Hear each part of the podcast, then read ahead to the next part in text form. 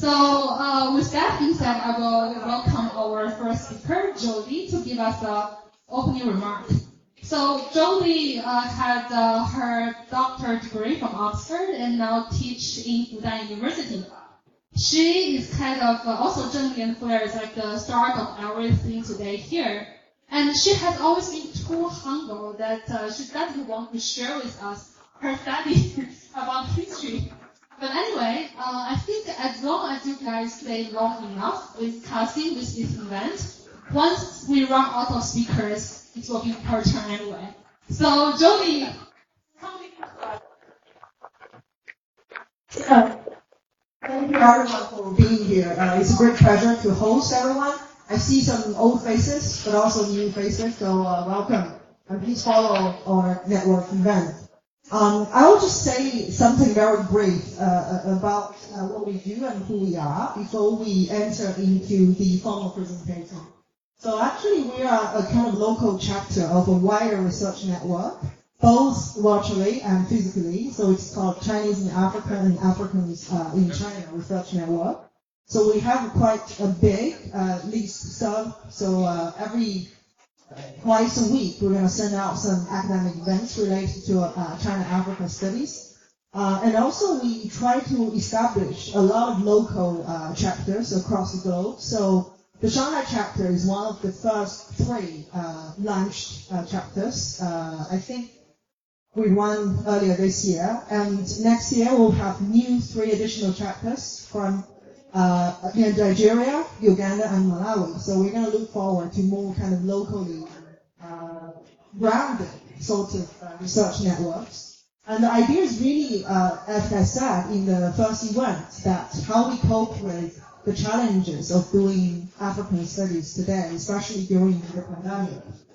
And I think it's quite a new thing for us to think ahead in terms of research impact because it takes a lot of time for us to write and publish. And a lot of the things, the research outputs we have do not reach the wider audience. So the idea is really to uh, break up that gap between academics and non-academics in a way that we try to organize a series of different kind of events, but also to engage uh, different types of communities uh, here in Shanghai, and also in a way that we do not uh, welcome not only the Chinese academic researchers and students and young professionals, but also a lot of international communities, especially African students, uh, and also young professionals here as well.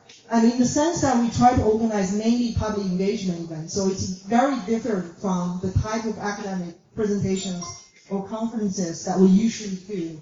Uh, we talk about concepts and very, very quite sophisticated um, you know, research uh, aspects and things like that. Uh, we also have a range of ideas in terms of how to engage uh, the wider uh, community uh, better. In the sense, we try to organize some uh, cultural events as well as some sort of um, writing competition. And I'm very proud to introduce our team here because we really have put a lot of effort to make this happen. Uh, so besides me, who works as kind of a leading person of this team, we also have Professor Liu Zhao from Shanghai University, uh, who's here as well. Uh, does research about Chinese enterprises, uh, and recently he works a lot of projects about uh, Chinese enterprises in Africa, including uh, Rwanda. And also we have Dr. Uh, Zheng Li Huang from Tongji University. Um, clinic is mainly kind of urban studies, and in the sense that we try to grow out the boundary between humanities, social sciences, and natural sciences, uh, and kind of idea to bring more about conversations. And she talked about the research previously at the launch event. Uh, and the other doctor, Dong she, uh, he was, uh, he's in Hangzhou uh, this weekend, but he also presented his research about the cultural uh, images uh, of China, Africa, and also the media and film events and so on. We're quite proud actually today to have some really great minds. I hope the backing is to support our team.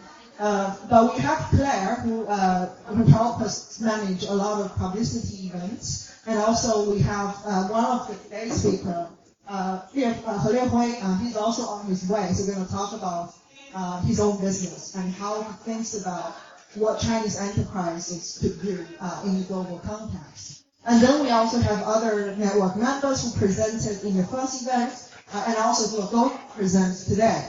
We widely welcome uh, people, especially when you fill out the registration form, to indicate your interests uh, in our events, particularly for those who pick that you're uh, quite passionate about Africa or you have some abundant either research or professional experience with the continent that you're eager to speak about it. And please do get in touch with us individually after the event through the talk and so on. And then we welcome you to uh, become actually our uh, upcoming speakers for future events. Uh, so we have organized a launch event on the 25th of March, and some of you have attended. We had this amazing venue, uh, which is a, a, kind of more kind of exhibition space, and we have presenters talking about a wide range of things, like the fashion industry, the comedy, uh, the China-Africa faces, as well as kind of Mombasa uh, urban space design. And please also uh, follow or one of the um, Africa Lounge is a kind of uh, you know, for all these kind of popular things for people to uh, podcast to listen about uh, not only our first event, but also some other uh, experience sharing by fellow uh, African studies researchers. And one of the uh, managers of this account is actually here, and Julia is going to uh, talk about it. And a lot of these things that we talk about today will also become uh, the audio program for the upcoming version. So please uh, subscribe for this. So we, we try to uh, host some upcoming events in the coming months and probably next year as well including uh, something about the film screening. So we are still talking about it for the availability of speakers and the possible venue. And also we try to launch the other event, the creative uh, writing event. So we welcome people to either write, uh, either Chinese or English about Africa, but also uh, if you are creative producer, you, you try to uh, make some videos that's quite fascinating and you're welcome to submit. We have some quite uh, some some money for that to uh, to make the kind of champions uh, a bonus right, for the for, for the champions and the runners up as well. And we also uh, try to uh, have more engagement with uh, enterprises, especially those companies who are eager to invest or have invested on the continent. So we try to organize some of the visits of that, and I'm sure Professor uh, Yu Zhao will help facilitate events like that.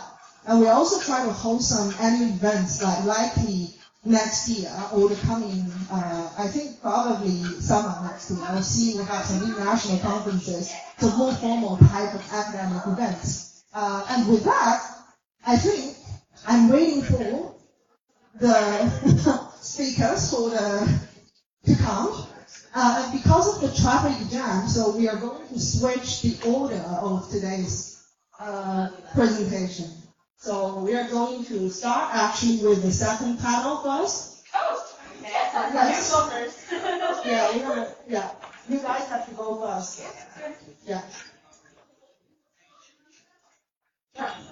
So I hand the mic to the host and then ask uh, questions.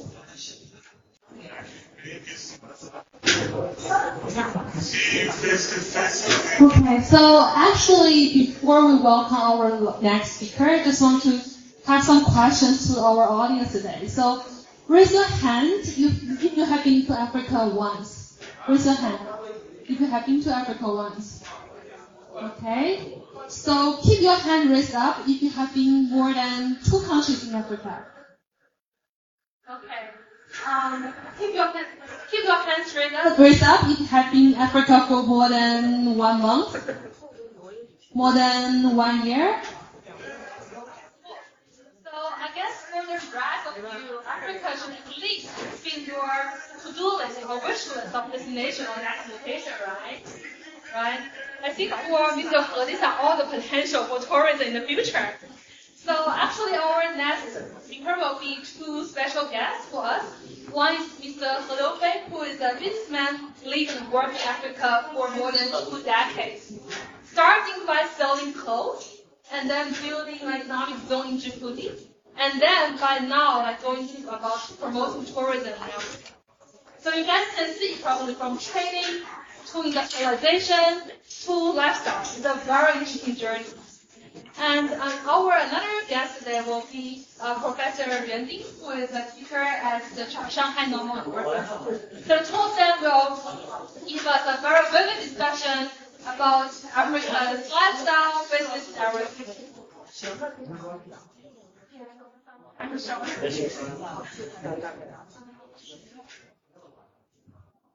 Hello, hello, hello.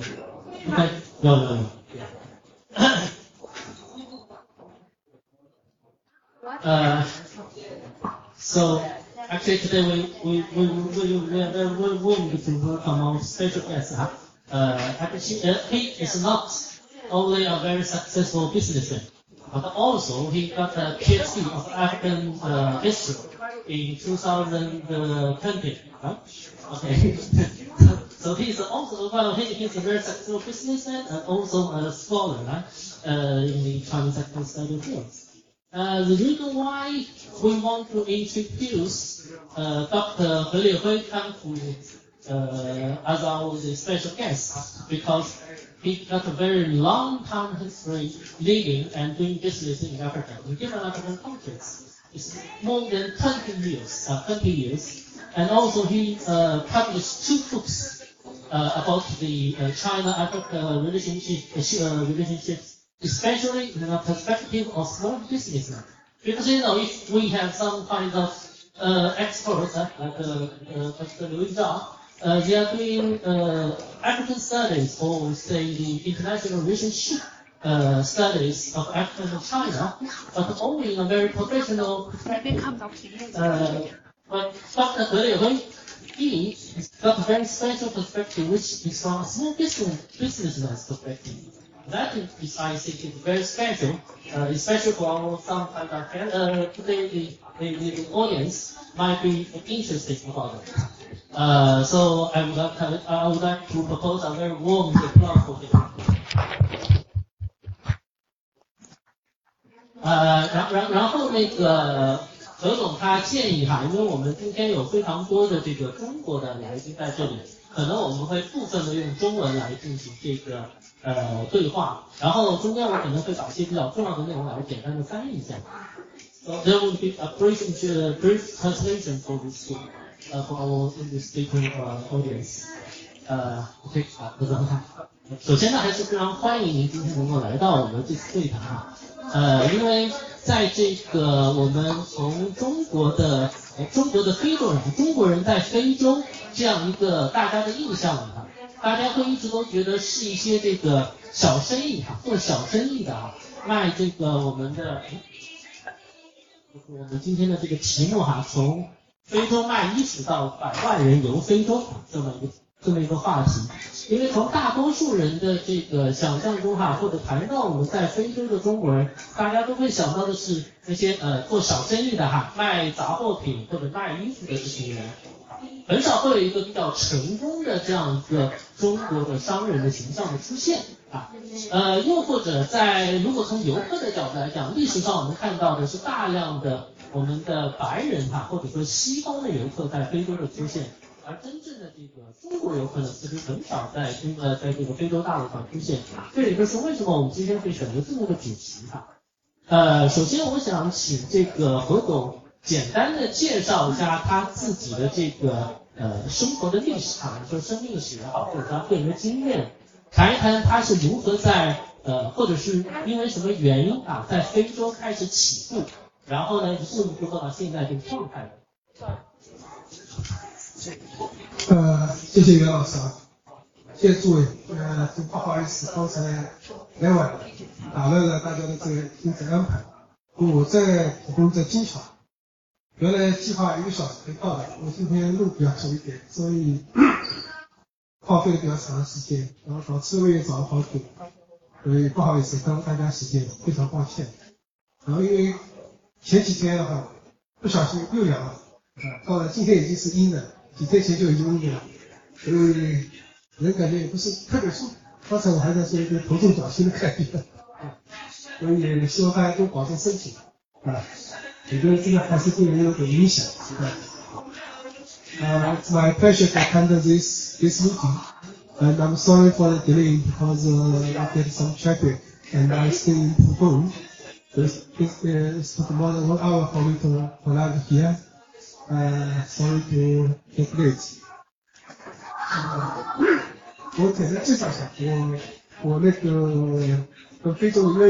Uh, 我是九九年从上海海运学院毕业的，后来叫海事大学，啊，我学法律的。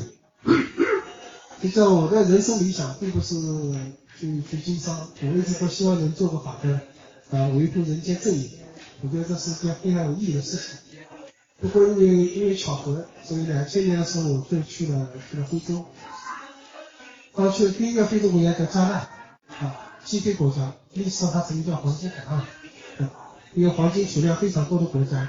这这几年也有不少的那个中国企业在加纳那个开金矿，有些做的挺成功的，但是也有一些做的不是那么顺利，啊。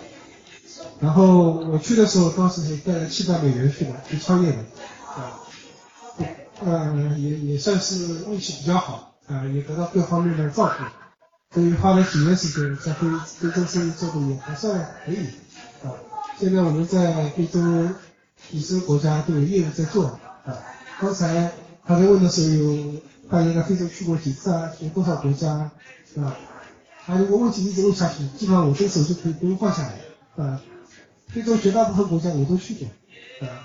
当时刚开始创业的时候，就待在非洲待好几个月。啊，但是因为随着业务的拓展，所以说呢，上海啊、非洲两地不断的跑。这个照片是九九年刚刚大学毕业的时候。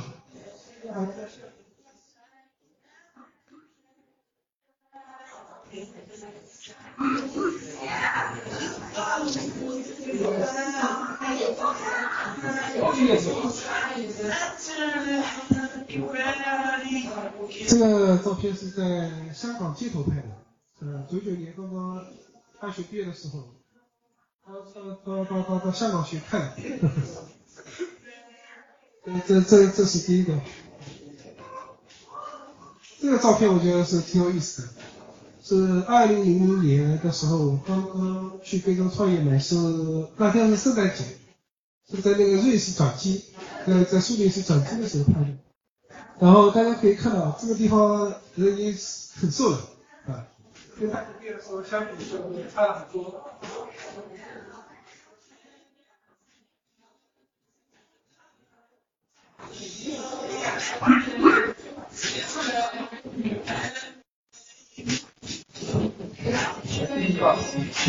不好意思，技术问题。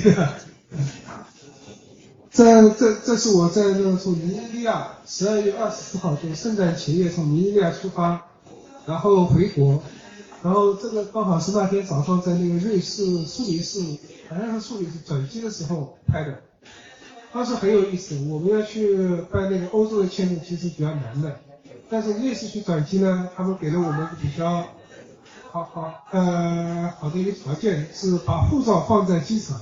然后可以出机场，他给你一个单子，然后你可以到外面去逛一逛，嗯，然后我就去逛了逛，啊，然后跟我刚去的时候相比，实际上这个时候只有八十斤重，啊，我去那个创业的时候有一百一百二十斤，然后在那里待了几个月，因为什么呢？没钱，啊，也也没东西吃，没东西吃不是光是没当地没有东西，主要是因为口袋里没钱，这个创业还是很挺艰难的。就一天基本上就吃一顿饭，啊，然后回回过来的时候转机，这个这个裤子也也就皮带也要掉下来，啊，所以说人很瘦，但是我觉得挺挺挺有意思，嗯，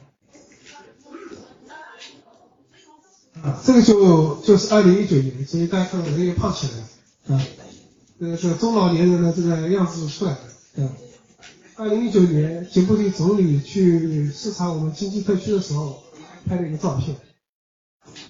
我们呢在非洲，就刚才那个袁老师讲，最早我就去卖衣服啊，推销衣服，因为我们浙江这个那个那个叫什么纺织业比较发达嘛啊，然后把义乌的商品卖过去，到那边去卖掉啊。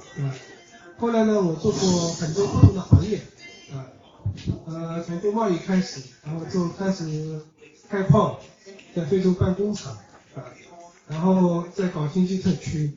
啊，这几年呢，我们就就在特别是吉布提做经济特区，因为我们还有一块板块是做旅游的啊。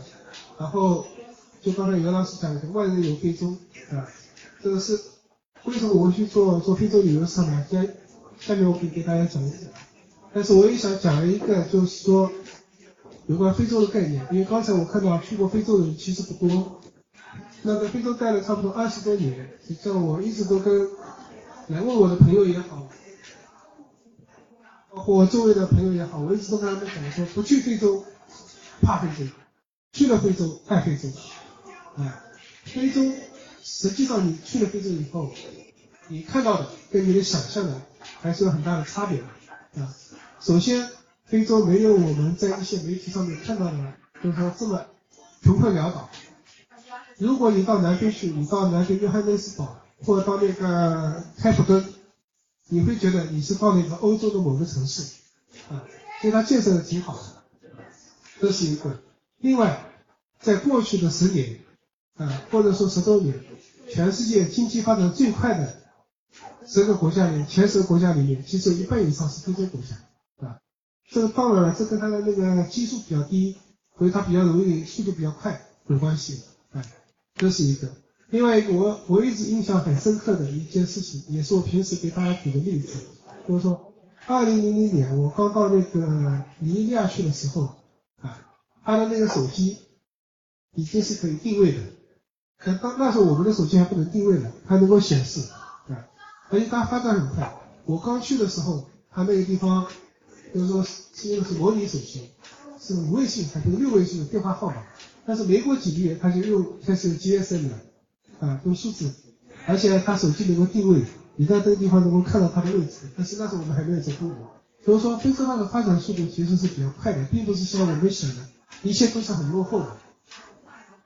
我们平时在讲非洲很落后啊，或者是什么，实际上我们就是说，我感觉是有个误区，或者说有个误解，就是我们把它城市建设的风貌和它经济发展的程度画了等号。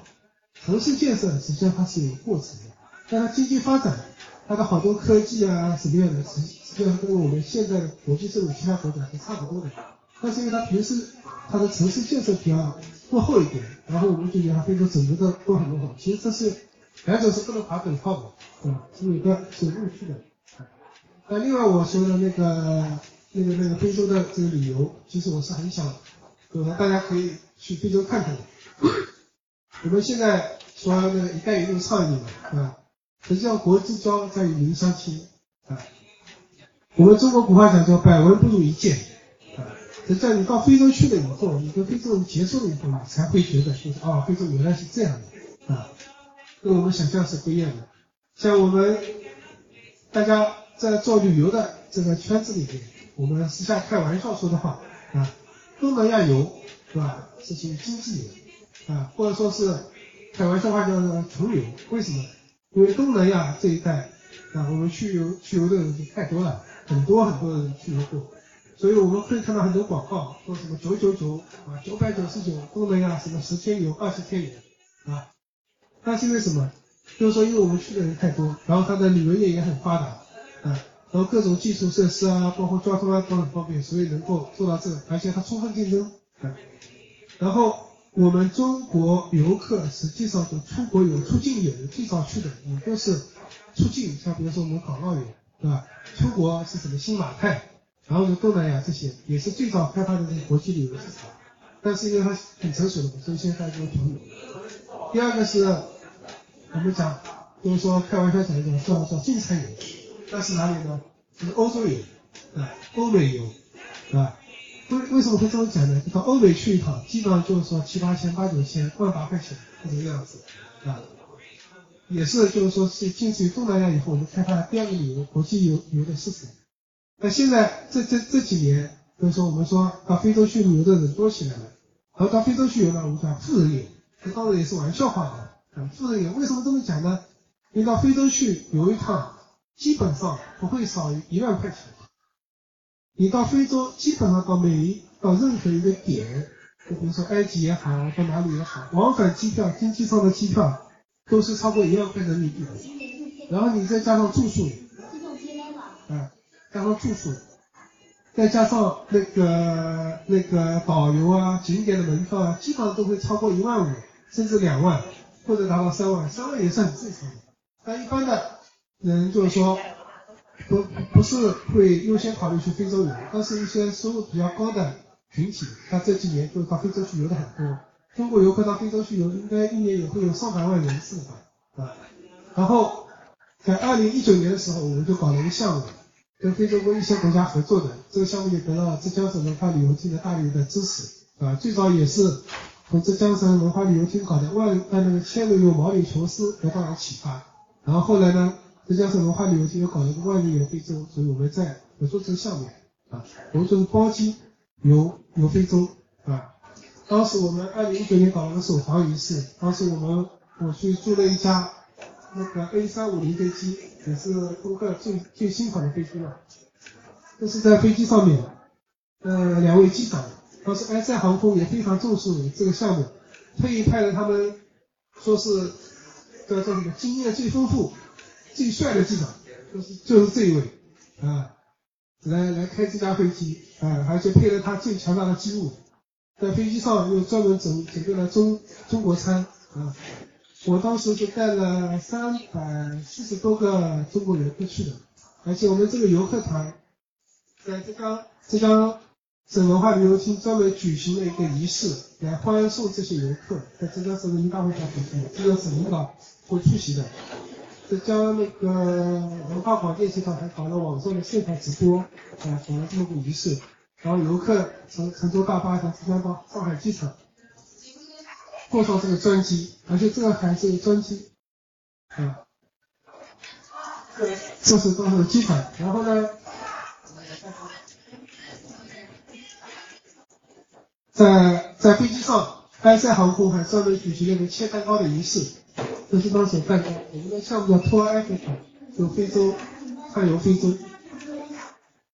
我们的游客的组成也是很复杂的，里面有媒体的记者，有几十位媒体的记者，还有我们公司搞的一个达成艺术团的呃艺术家，呃还有那个普通的游客，还有一些亲属，就是说相关单位的一些人等等，总共有十几十几个不同的。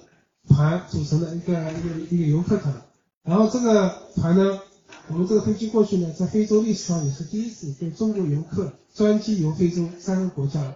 我们到的第一国家是吉布提，他们是吉布提总理啊亲自到机场来接机的，然后他们政府还专门安排了总统特勤局啊，给我们游客提供安保开道啊，去游了吉布提一个最有名的景点。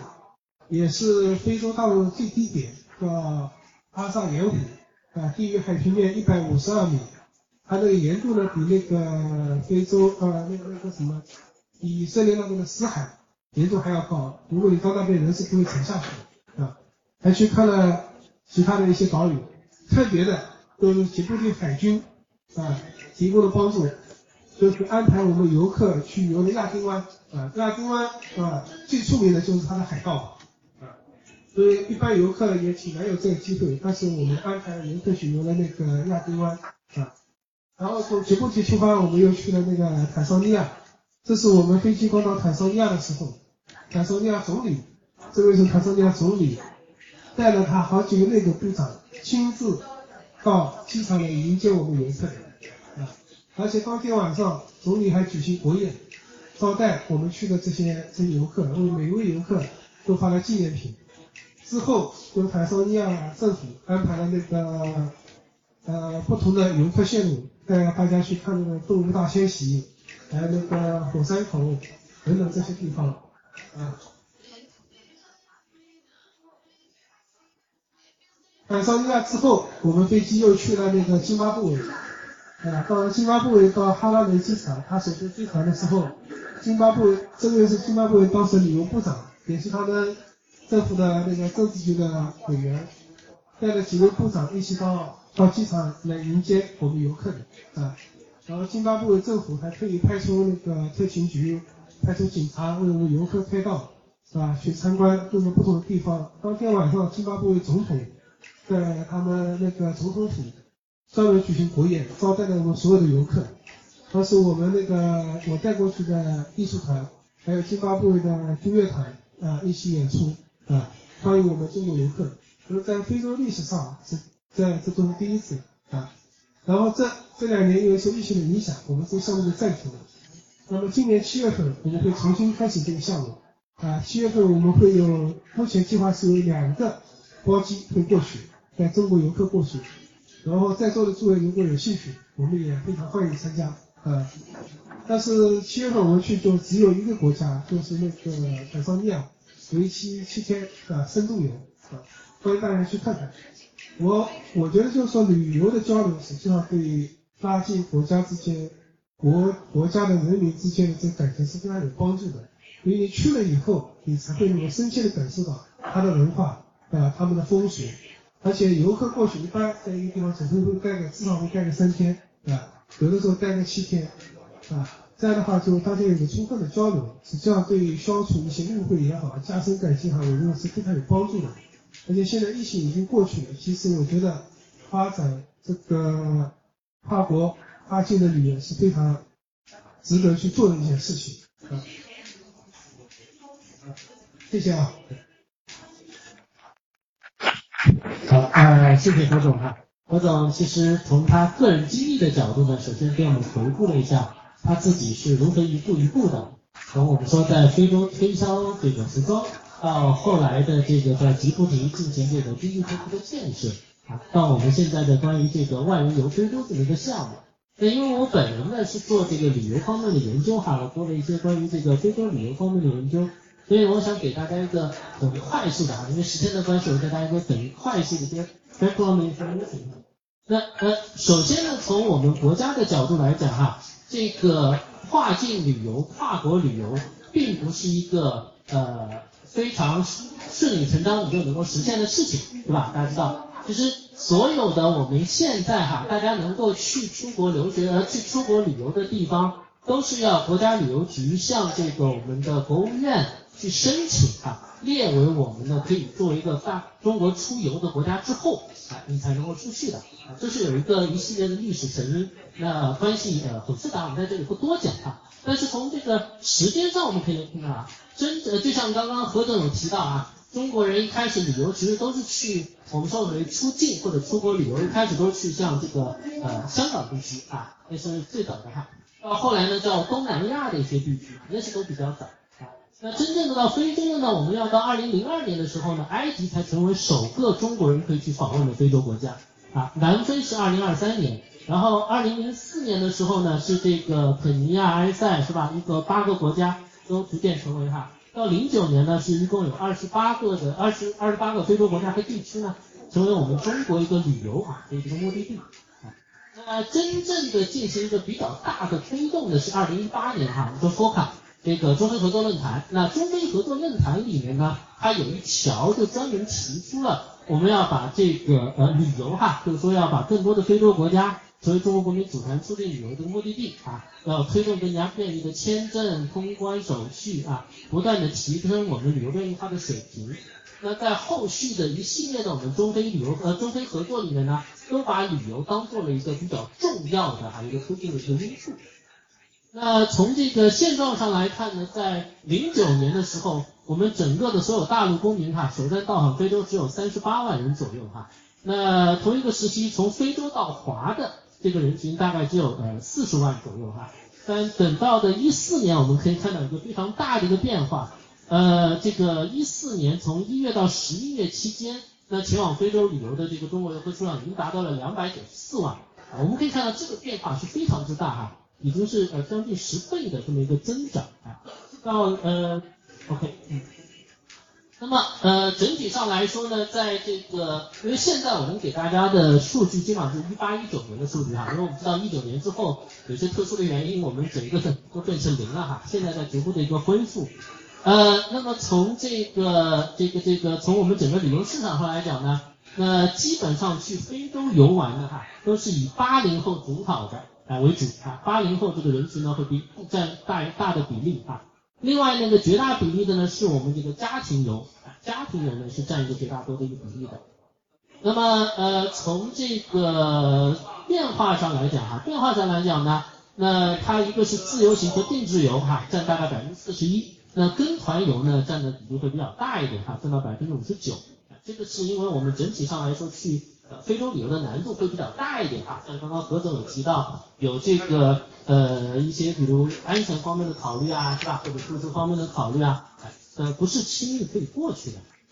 那么呃从发展趋势上来讲呢，我们可以看到整个哈整个中国的出境游市场，它的这个增长呢是非常之快速啊，呃也是在我们疫情前。那像非洲的话，我们可以看到哈，我之前有过一个呃一个定一个定定量的研究，是把我们所有的几个比较大的 OTA 像所有的这个个人游记啊，他们抓下来之后做了一个 data mining，呃，我们可以看到这个最多的哈，最多的其实中国人目前去过呃这个非洲国家里面最多的是毛里求斯，是毛里求斯，再往下呢才是像这个。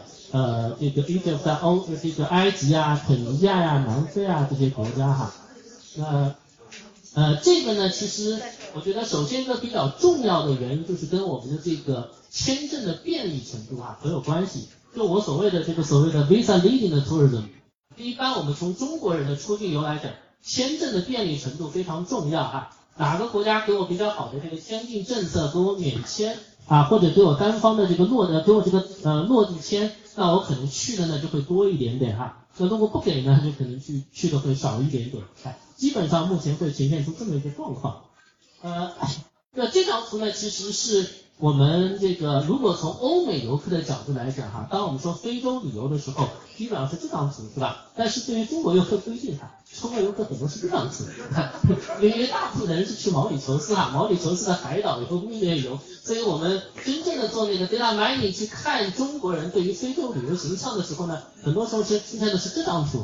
当然，随着现在的我们后来有很多这个定制游和宣传游，把更多的这个非洲大陆国家当目的地之后呢，我们也可以看到很多的哈，我们这种动物的旅游和 safari 这种出现。呃，这个。从我们的这个呃所有游记里面哈，比较重要的关键词分析来看呢，最重要的是这个自助游啊，自助游，因为自助游跟跟团游不太一样哈，它大们的会，他们这个游客会大量的通过自己的这个网上去搜找攻略啊，所以我们会发现这个游记上自助游的这个关键词出现的会比较多一点。呃，在我们的相关的这 OTA 的网站上也会发现啊，他们都是想找这些。呃，那关于他们的一个呃十个哈十个比较这个核心的一个啊关键词，一个是所谓的天堂。那我们对于非洲的认知呢，都认为是一个天堂啊，是 heaven。然后呢，还有是所谓很多人去到毛里求斯过那个 honeymoon 的啊，所以也会在里面。然后第三个呢是那个乞力马扎罗啊，乞力马扎罗。然后然后是红海，然后是这个动物啊，然后后面是这个关于他们去找酒店相关的讨论会很多哈，关于和配偶也很多。free 这个东西是自由哈，不是免费。他们觉得到非洲之后感到很自由啊，然后还有沙漠啊，还有春节哈，春节因为春节是一个比较集中的大家去非洲旅游的时间段，所以这个词出现的频率也会比较多啊。最后就是 safari，safari 就是我们这种呃所谓的带着相机哈去看动物。那关于中国的这个非洲旅游，我们有两个比较重要的这个呃中国人的这个印象的来源哈。一个呢就是呃这个 Hemingway 他这个小说是吧？这个乞力马扎罗的雪啊这本小说呢，包括了这个呃这个好莱坞的电影啊，都使得我们的这个六七十年代的这一辈的中国人，对于很多人在谈到非洲印象的时候，首先想到是这个。那另外一个呢就是三毛哈三毛三毛著名的作家哈，他的这个撒哈拉的故事呢，也是让这个呃七八十年代哈六七十年代这批人呢。对于非洲充满了一个想象，这两本呢是呃他们这个想象的人物。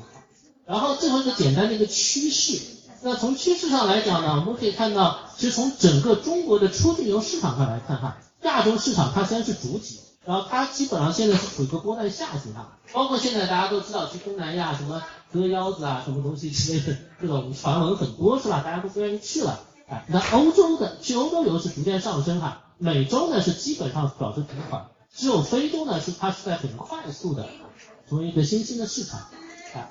那么在这种呃这种这个趋势下呢，有两点哈，一个是团队游，一个是高端定制游，现在是齐头并进的。因为呃我之前有开过一个这个国际会议，是关于我们非洲旅游的。那其中我的 speaker 里面就来了好几个是国内国内比较好的这种非洲旅行社，那他们都是在主打的是这种高端定制游。那像何总刚也知道，这个非洲至少你要花一万块，是吧？那他们那种就是你基本上都要花好好几万哈，就就是七八万、十万的，因为 safari 随便你住一个晚上可能就要花好几千美元了，是不是？啊，所以那些价格都是非常之贵的啊。呃，最后还有一点，我觉得。很值得我们去重视的哈，也是跟我自己的这个研究有关。那就是我们在谈中非的这个旅游交往的时候，不一定非要关注中国人在非洲的旅游哈。其实我们也可以关注非洲人到中国的旅游。呃，因为我自己之前的研究是做在呃广州的这个非洲商人哈，广州非洲商人群体。那这张图呢，是我跟其他他们一部分人啊出去玩，就是在广东那个梅沙啊大梅沙是吧？哈，是大梅沙那个地方拍的照片哈。会发现，他们虽然有很多的都是在中国本地的商人啊，但他们也有周边短途游的这个需求啊，也是比较旺盛的。其实这一块呢，我一直在跟我们国内的这个旅行社的呃人在讲啊，也应该去重视啊，到这一块市场。哎，那么呃，这种就是在讲完这些背景知识，再结合刚刚何总跟大家提到的哈，呃，我我我是想再问何总一个问题哈，再问一个何总一个问题，就是您觉得我们呃，旅游哈，不管是中国人到非洲去的旅游也好，还是非洲人在中国的旅游也好，那这个行业的发展，那将来对于我们中非关系的友好啊，或者对于促进双方之间互相的了解，您觉得有哪些好处吗？或者有哪些帮助吗？我觉得这个旅游合作是非常重要的事情，因为通过旅游旅游方面的合作，呃，能够促进大规模的人员之间的这个交流。现在现在的就是说，好多事情实际上都是可能只是不上的不少事情，实际上都是人的交流交流缺失了，或者说交流偏少造成的一种误解误判。但是中非之间如果能大规模的把这个双方的旅游 往来做起来，这样大家的了解会加深，是很多事都会更加顺。好好，谢谢何总。那我们时间差不多了。好的。啊，好。Okay, so our first speaker now will be Ashley uh, from the East China Normal University, and uh, she will tell us about a fantastic story about how hip hop really shaped the Senegal's politics in the three decades. Um, so actually, I lived in Nigeria for a while. Anyone from Nigeria here? No, Nigeria. Okay, you can see from my outfit, right? So uh, in Nigeria, like what I learned about music in Africa is music in Africa is always very, very vertical. Like starting from Fela Kuti, who is like the music icon of Africa and also the founder of Afrobeat. I learned that actual music can really talk not only about emotions, but also have a lot of substance, like uh, can be very powerful in politics and also social arena. Um, so we don't need to go back all the way to the last 60 days of when Afrobeat started, but today uh, actually will bring us all the way to Senegal, which is one of the most beautiful West African country ever, uh, and talk about hip hop. So stage is yours.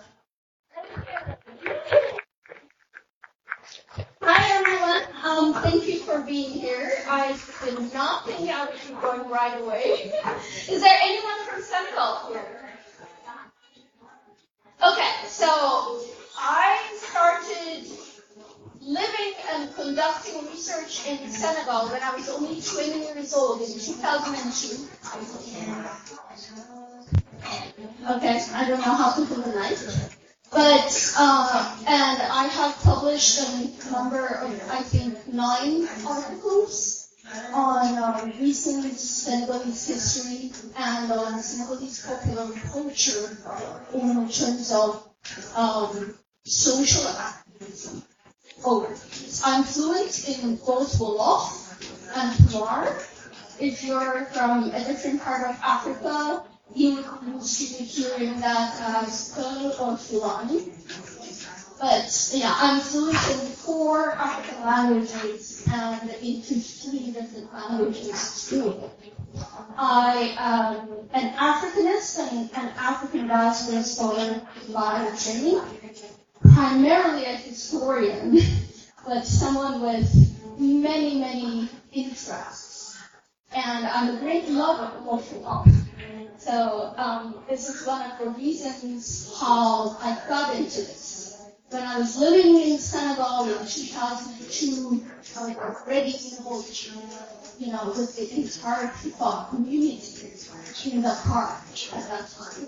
And I have kept those links over the years. So, this work properly. So the first thing that I would like to do here is to set what I'm going to talk about within a larger, longer historical framework. Right? So Senegal, in a lot of ways, is different from different parts of West Africa, and especially with regards to French West Africa. And uh, part of this is discourse, right? There's this whole discourse of exceptionalism that's around Senegal. Not all of that is applicable, and that can be open to discussion, but quite a few of those elements go back in time and have their foundation. So actually, Senegal was the political center of the French West African Empire, and it included what we refer to as uh, les quatre communes, the four communes. So these are Dakar, Gorée, the island of Gorée. I'm sure you've heard of it. Um, you know, this island near Dakar where there's one of the, you know, slave castles that are important to West Africa. Du Senegal and Rufisque. So what it meant at the time was that the people who lived in the four communes were citizens, and the rest of everyone else who lived within the territory belonged to the colony, and they were subjects.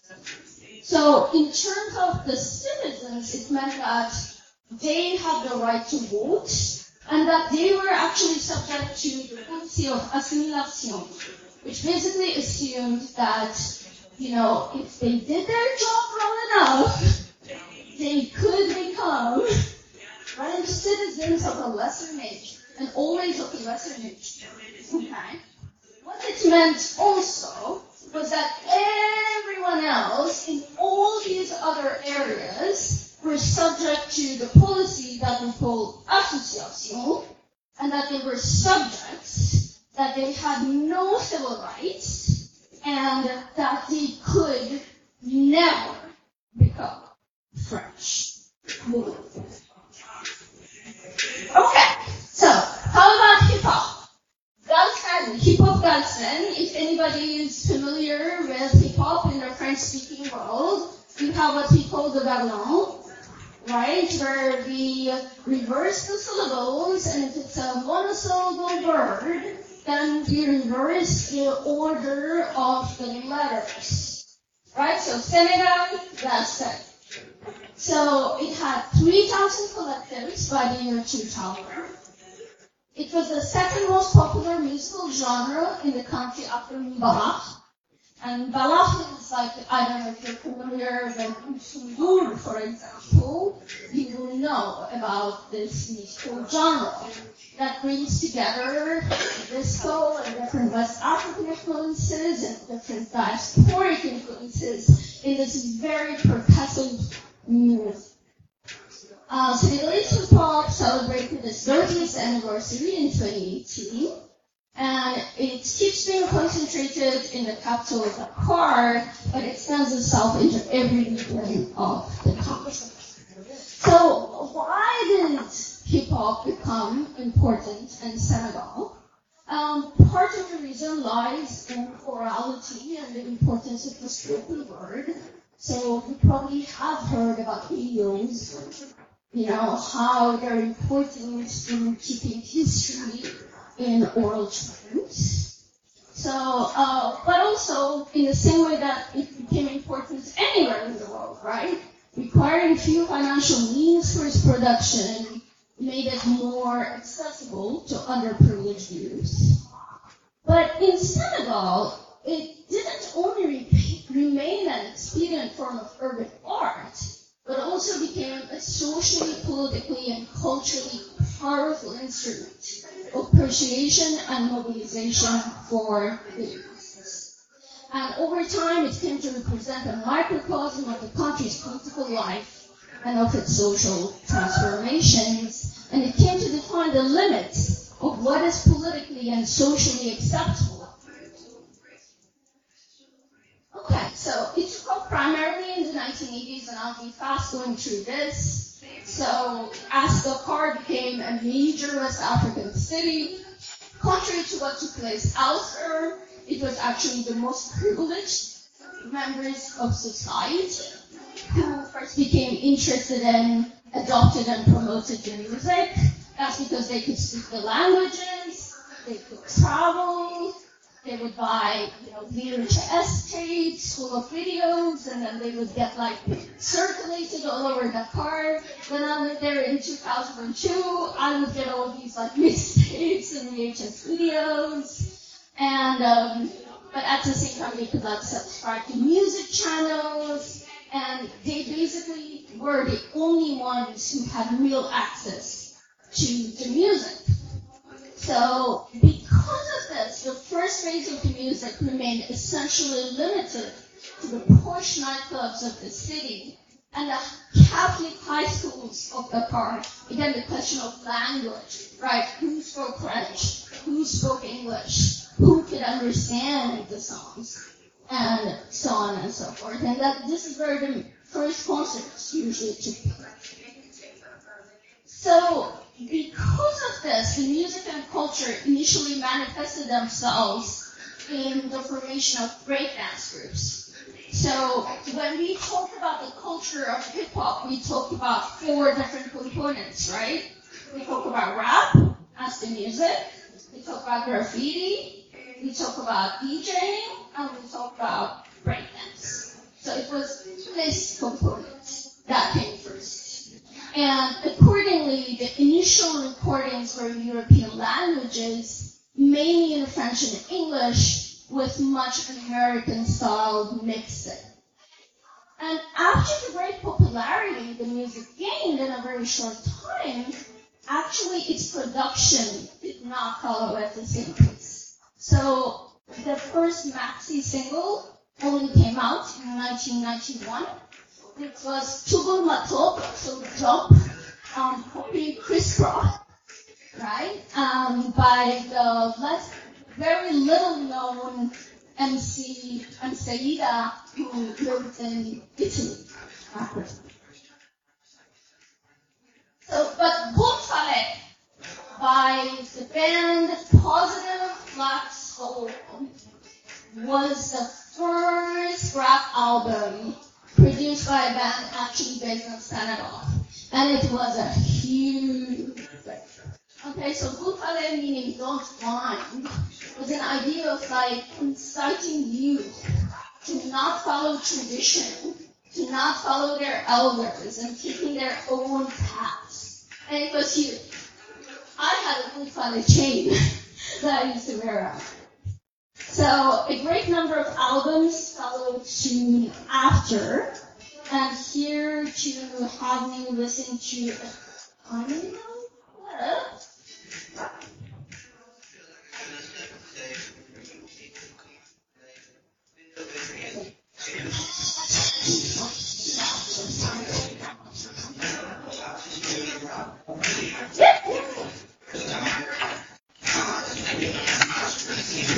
Okay.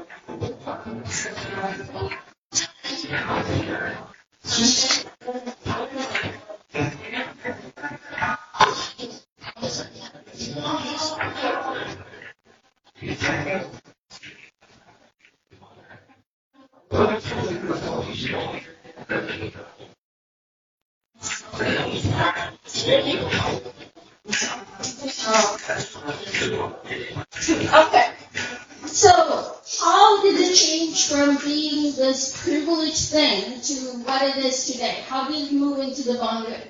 So, it took the emergence of bands from the less privileged neighborhoods of Dakar, such as Pikine or Thiaroye. I conducted years of research in Pikine. Uh, is what made the genre truly popular. And when it moved to these parts, it became a part of all neighborhood celebrations. So this is interesting because placing the neighborhood at the center of the identity constructions of urban youth is an exception in numerous ways. It's an exception to the continent-wide trend, to the African trend, but it also clearly differs from the American spatial discourses that are present in hip hop, right? By bringing Senegalese socioeconomic and geographic divisions to the fore. Uh, so this is a neighborhood celebration in Pikine, a picture that I took. So today it remains primarily concentrated in the banlieue or underprivileged suburbs of Dakar, which are significant recipients of migration. And many rappers whom I interviewed and also others state their geographic and economic marginalization and everything that accompanies it, such as growth and insecurity, lack of resources, infrastructure, and education, as their main reasons for engaging with the music. And certain community-based organizations that were um, established in these neighborhoods, so Africulturban in Pikine and J-pop in Guédiawaye also play important roles. So from the mid 1990s, underprivileged youth started using hip hop to voice their economic and political predicaments. And the Senegalese reality and the lives of the common people and their problems became the main subject matter of the music. And its primary language became the Senegalese lingua franca Wolof. So this is also very different, and it actually ties into lower, you know, rates of education and everything in Senegal compared to other places. But it had a positive consequence. Basically, it made hip hop become a very strong sociocultural reference, right? That was accessible, translatable, and relatable, and also an acceptable instrument of social change. And this was also done through use of proverbs and culture-specific metaphors, references to landmarks, the Senegalese history, local Islamic teachings, so on and so forth. So, what has given Senegalese rap both its personality and power, while enabling it to keep an international aura, is much more political engagement than its artistic profusion. And also, if you hear it, you're not, not going to think it's anything extraordinary. But from its beginnings, it has been strongly penetrated by politics, right? And the denunciation of the living conditions of the population, political abuse, and social inequality. So a lot of hip hop artists like express this need to give voice to the voiceless, to the some voix that how they actually voice it.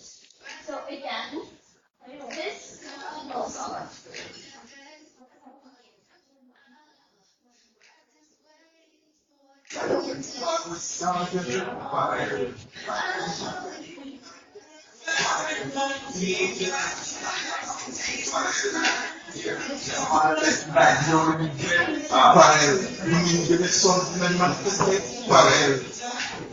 Right, so this is actually a very important song from the time of.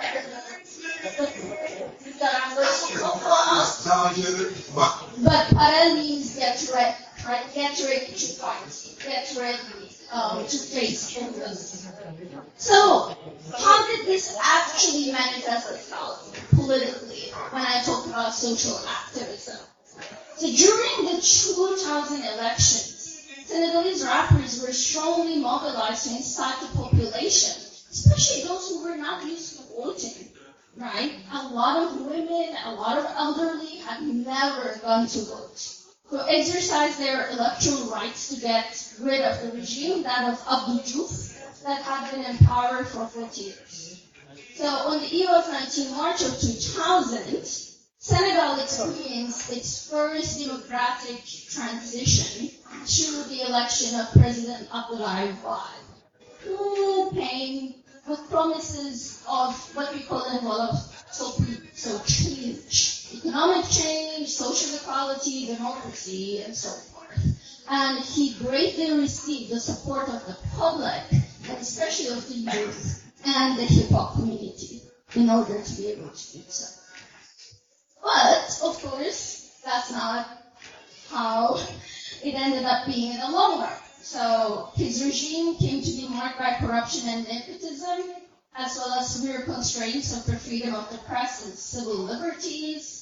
His opponents and critics were severely censored, many of them were imprisoned, among them were important hip hop artists. Right? There was a massive dem- demonstration in 2011 uh, he was trying to propose electoral changes that would keep him in power for an extra term. The riot police retaliated, and then the army was brought in. Several were killed, and many were imprisoned. But as a result of the protests, he withdrew his proposition, going back to that whole tradition of civil society that I sought to mention in the beginning.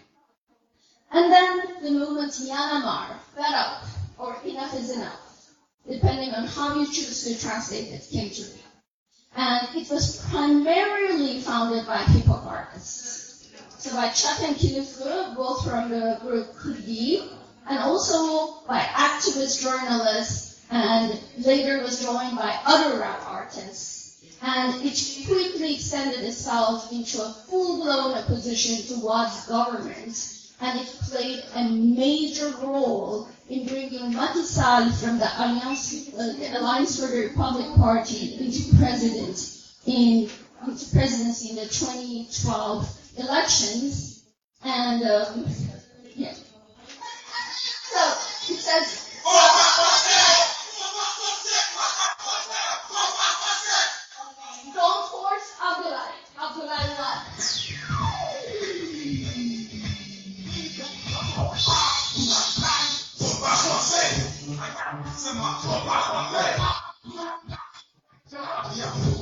So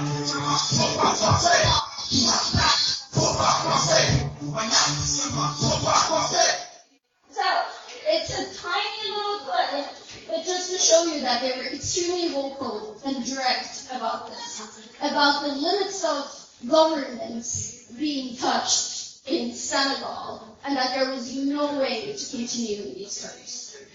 So an important element of the movement's political efforts was basically this war, right, that the rappers waged. It was coupled with direct political activism and community-based organizing, which actually made it into a very successful strategy.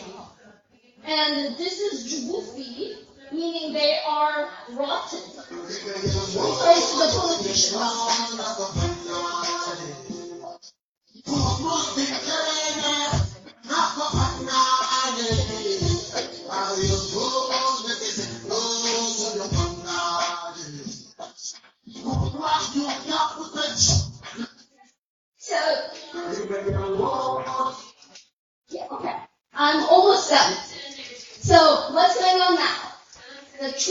2024 elections are coming up. And about the former video. So, you know, women, older women, you know, and people who wouldn't necessarily be involved in politics are always made into a part of this, which I find really. But so, a lot is actually going on now, if anyone is familiar with Senegalese politics. So, hip hop played an active role in the popular and violent agitations that erupted in 2021 as a result of the arrest of, ar- arrest of Macky Sall's political opponent Ousmane Sonko, who is a very well-educated person and who's a tax officer who has tried very hard to fight against corruption. And in 2022, there were an important number of protests accusing Macky of being a dictator. And uh, recent clashes between the police and the protesters um, have resulted in at least 16 deaths. And these were because there are all these libel cases and other accusations against Ousmane Sonko, trying to make sure that he cannot run for office. So thousands of people went into the streets to protest.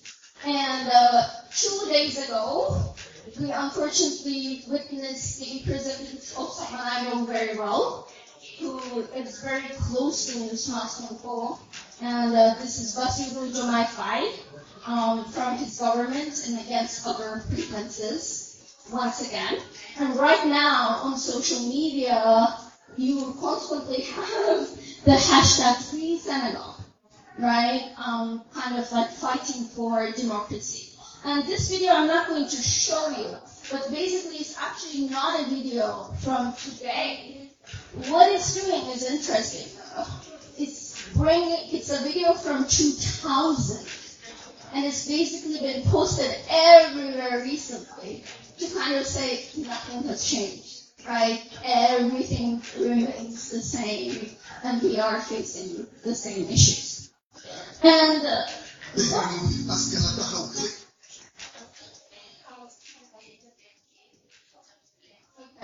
So, no. So I'm not going to talk about this.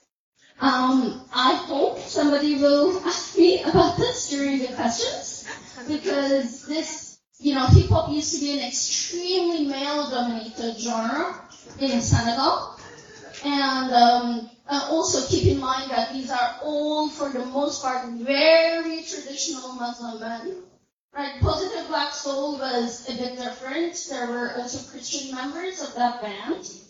But now you can hear women, and there are some very interesting ways in which they can be heard.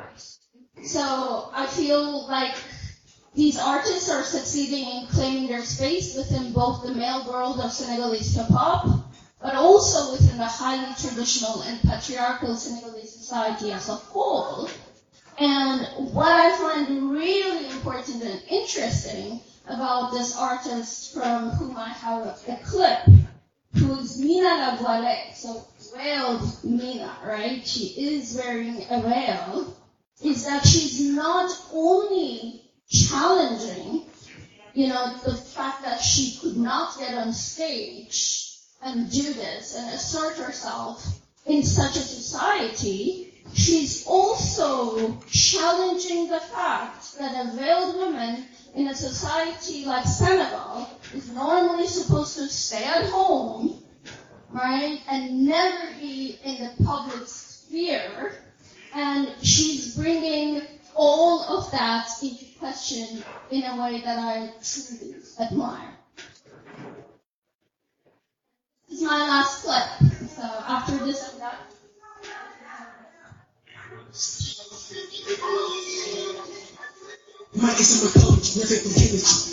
Sama maxaayam bugguma génn ci magi seen plan moytu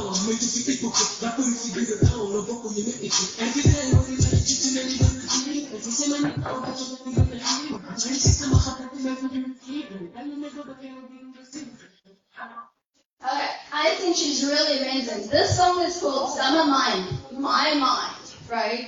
The right to be who you are with everything that you are. That remains a challenge for all of us, even today, wherever we may be. Thank you. So our next topic is food. Food is always part of not only your traveling, but food also carries memory, right? So when Shakespeare said, I speak of Africa and golden joys, for me, I spoke of Africa and the plantain chips. You guys don't know about plantain chips? Okay, we really need a lot. So we know potato chips is made of potato, plantain chips is made of plantain, and a plantain is basically tastes like in between of sweet potato and a banana. It's the perfect balance of fruit and starch. So plantain is something like I'm really, really fascinated with that I even ordered the food delivery all the way from Lagos to Shanghai by a friend who recently visited there for like uh, business trips. And uh, he's late today, and actually this delivery had been overdue for two months. But anyway, I will still give him a five-star rating. Because sometimes the most expensive deal in the world is not made by money, but actually made by friendship, right? Yeah, so um, another very funny experience I want to share with everyone is uh, being a vegetarian in Nigeria. The most frequent question I got asked when I enter any restaurant in Nigeria is, Miss, so you eat chicken, right? I mean, wow, like uh, when, since when can chicken in Nigeria um, just like feed themselves by sunshine and water and totally wild photosynthetics? I don't know. I think that's a new topic for the next botanics in the world. Okay, so without further ado, I will like welcome Tiffany to be our ne- next speaker, talk about food. Tiffany currently is studying in the uh, Normal University of China. And uh, like since it's still two hours between now and dinner, my only request to Tiffany is uh, please don't make us hungry. The stage is yours.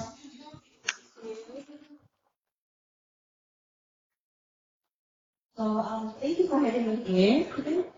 So um, my English name is Tiffany, but I actually have Chinese name. That's your name. And but just feel free to call me Tiffany if you're not sure how to pronounce my uh, Chinese not your first language. Um, so my research will be about uh, the Chinese economic migration in Southern Africa. I actually also live in uh, Angola as well, not South Africa. Um, but as, because I received training in uh, anthropology, and I'm not sure if anyone knows about anthropology, but we do do field work. Uh, so which means have to go live in a, foreign, usually a foreign country, and she learn about the local culture. So uh, that's what I did. Uh, so I was, I moved and stayed in Johannesburg, uh, or Joburg for sure uh, in South Africa for between 15 to uh, 2015 to 2016, and obviously I went back back and forth. And so I've been there for almost like a year and a half totally. Um, Joburg, if anyone been there, which is the largest uh, city in South Africa, and I was there to understand specifically about the uh, uh, how the Chinese migrants establish and operate uh, restaurant business there. So why restaurant?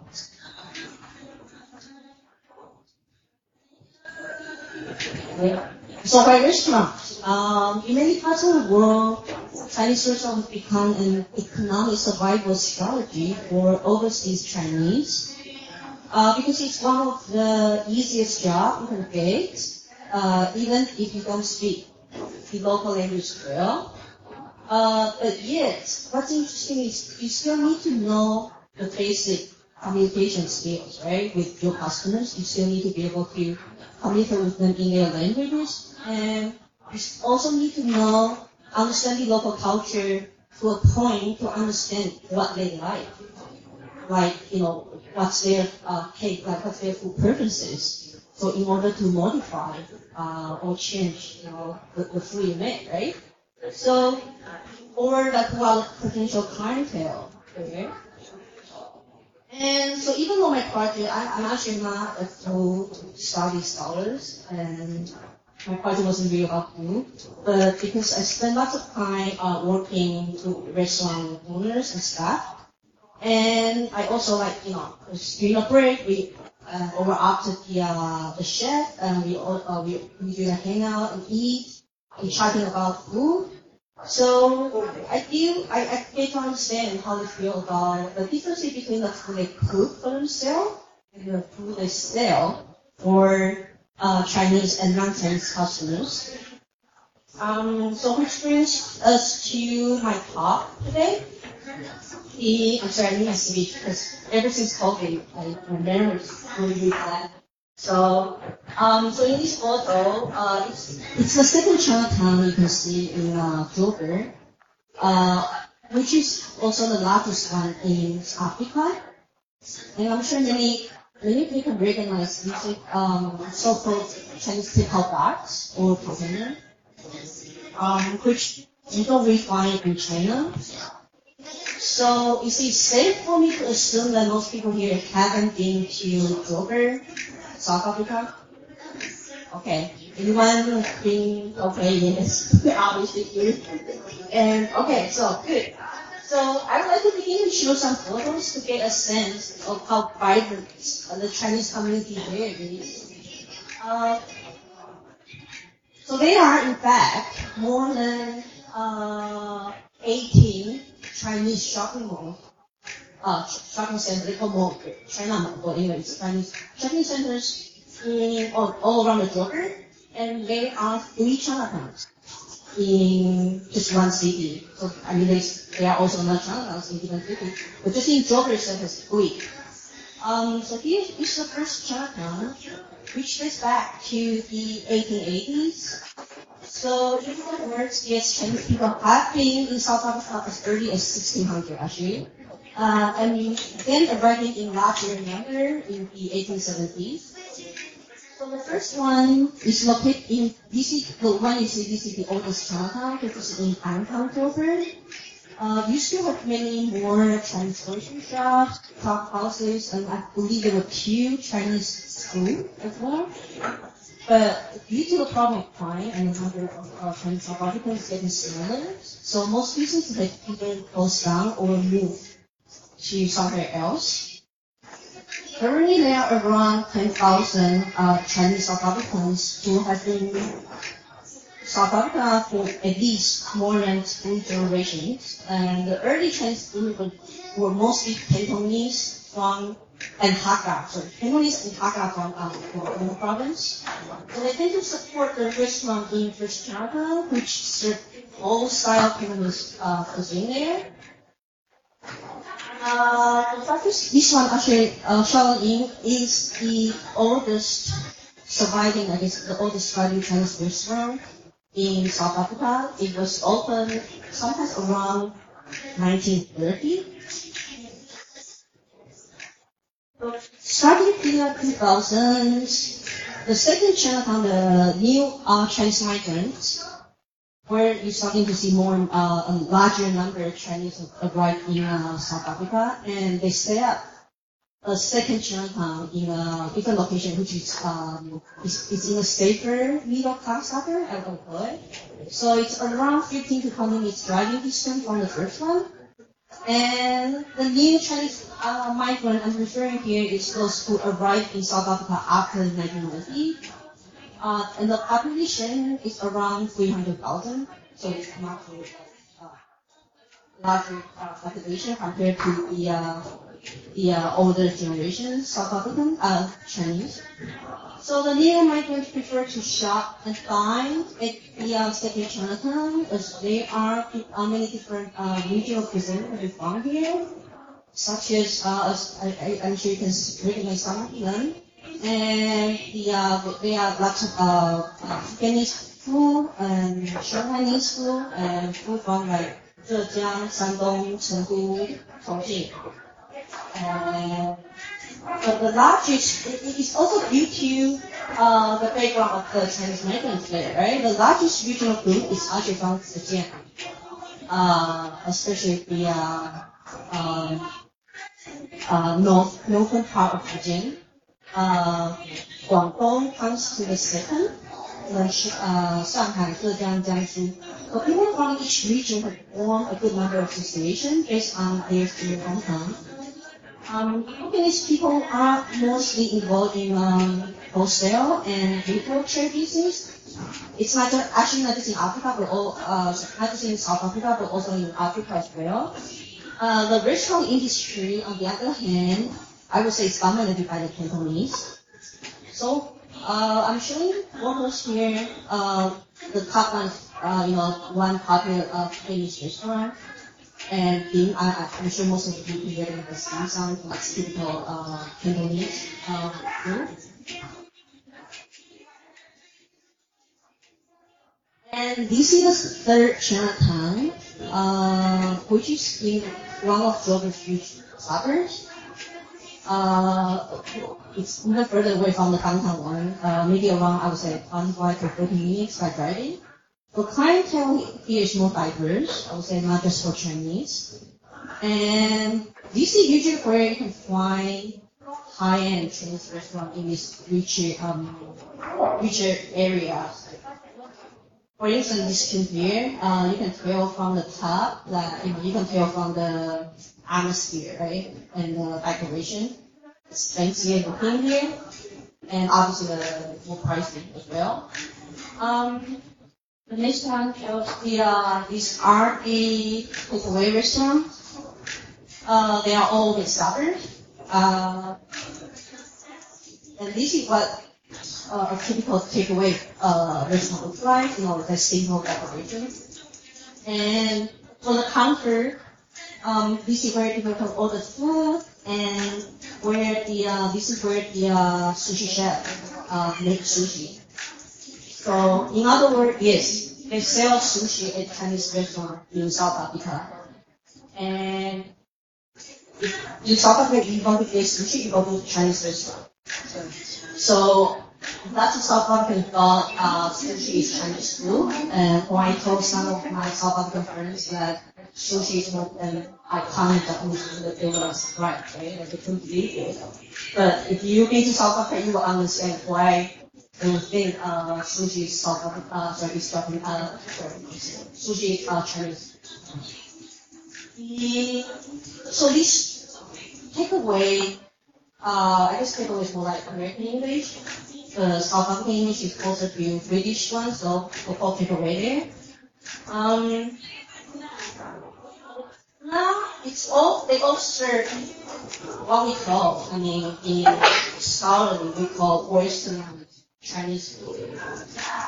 And so it's like chop suey, egg rolls here, and sweet and sour chicken up there, and beef broccoli. I'm sure you can recognize dumpling or you can eat udon. Um, and cookies, obviously, we have as like dessert there. Um, of, um, what's interesting is the, uh, you know,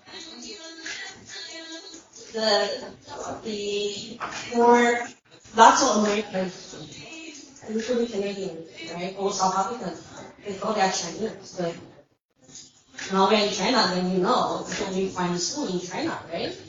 So for those, uh, if you've been to the US or any American here, then you will know that is right, right? It's one of the largest, I, I would call it Chinese American fast food chain, right? In the US, uh, I believe there are more than, I last time checking, there's like more than 2,000 locations over the, uh, the US. Mm, there aren't that many, uh, nice restaurants uh, in Canada, but we do have our, ver- our own version of it, which is called Michua. Uh, you can find it in almost like every shopping center before. Uh, I say we because uh, I'm a Canadian immigrant, and that's where I live for the more than 20 years, so I know Canada better than the US. Um, so in contrast to the Canadian Chinese food, which I assume calls you American Chinese food, South African Chinese food tastes a lot sweeter because African they like uh, salty more and they can handle spicy uh, better compared to North American. Um, so here's the thing. I to show some typical uh, Chinese takeaway menus in South Africa. So, you know, it's very difficult. it's very identical to in North America. You could also see like Ecuador, uh, chop suey, and yeah, in other words, uh, you know, so we find it different. Like, like show some of it, right? So also, um, but the question is, to the Chinese people who made this dish, it's still made by Chinese people, right? And they were unaware of this type of cuisine until they came to South Africa. So all the Chinese chefs I interviewed, uh, whether they know how to cook uh, or not in China, before coming to South Africa, in fact, they need, they all need to receive training before they can start cooking this kind of food. you know? So, um, here's another one. And oh yeah, usually that sets of many, right? Uh, warm food and uh, sushi. Is very good. Um, so besides sushi, uh, that's one thing also interesting about what's really different in North America. It, um, you can find it cheaper or they call sleep in South Africa. Because they uh, called uh, tie, so it looks like bow tie, but actually it's a traditional Vietnamese uh, dessert. It's called uh, banh san. It means banh san, yes. And the um, but it, it's even people in uh, China, I mean in Guangdong, they don't they will call it traditional Chinese food. So another interesting fact that I found while I was in Georgia was that the, some of the food actually is preserved, like traditional Vietnamese food is preserved in South Africa. Um, I, as I was, I interviewed, I, I didn't know about uh, Vietnamese well, but I interviewed Vietnamese chef from uh, Sutat which is in Guangdong. It's an area called, uh, it's an area in Guangdong. And it worked in the uh, old uh, where the main clientele was uh, in South and so often it's their common trip back to uh, class, right? And so the chef told me when they, oh, when they came to uh, South Africa, they, um, they, they had to receive training to learn how to cook traditional way of the Sundat uh, uh, food. But even, but interestingly, back to Sundat, that they don't cook that way anymore.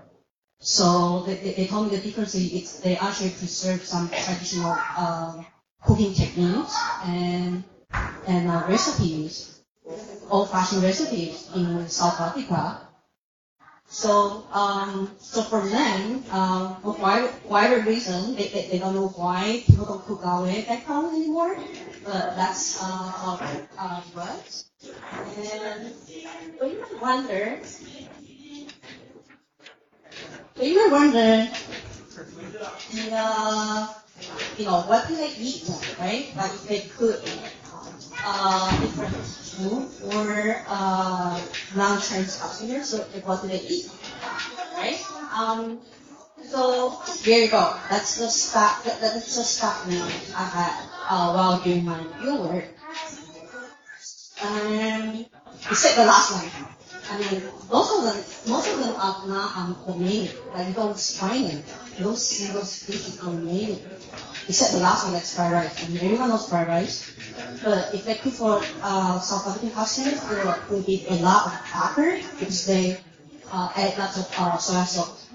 Right? But for the Cantonese, I mean, at least the chef, um, from uh, and they, he, he told me they don't put soy sauce at all on the stove. Um.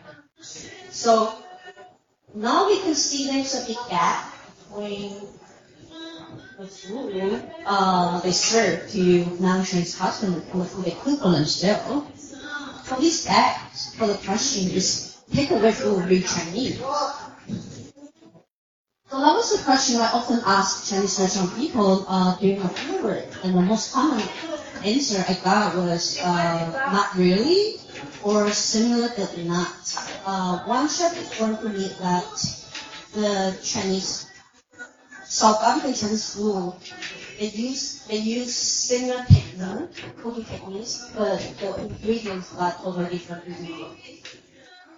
And so the new Chinese migrant, in some sense, they are different. It's from uh, the writing right now. Uh, it's about but I'm not going to you about the conceptual concept about identity. Anyway, so one thing is a bit different than the uh, Chinese African is that they don't they don't really care. They don't really want to be a South African, right?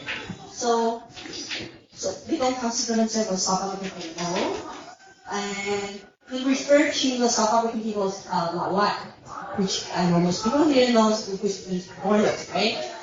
Even though in each case, they are the foreigners in South Africa, and when they talk about Chinese uh, takeaway food, they actually call it, they don't call it Chinese food, they call it white people's food. Um, so the restaurant people, they do talk about uh, and argue. They actually argue very often about what's authentic Chinese a lot. And but when they compare um, uh, Jingzhong or Taobei, um, uh, 放屁，uh, we without. Uh, when they use this they they are trying to make it distinguish one of who they pick on themselves or the who are the head at home. Uh, it's not even about the uh, take takeaway food.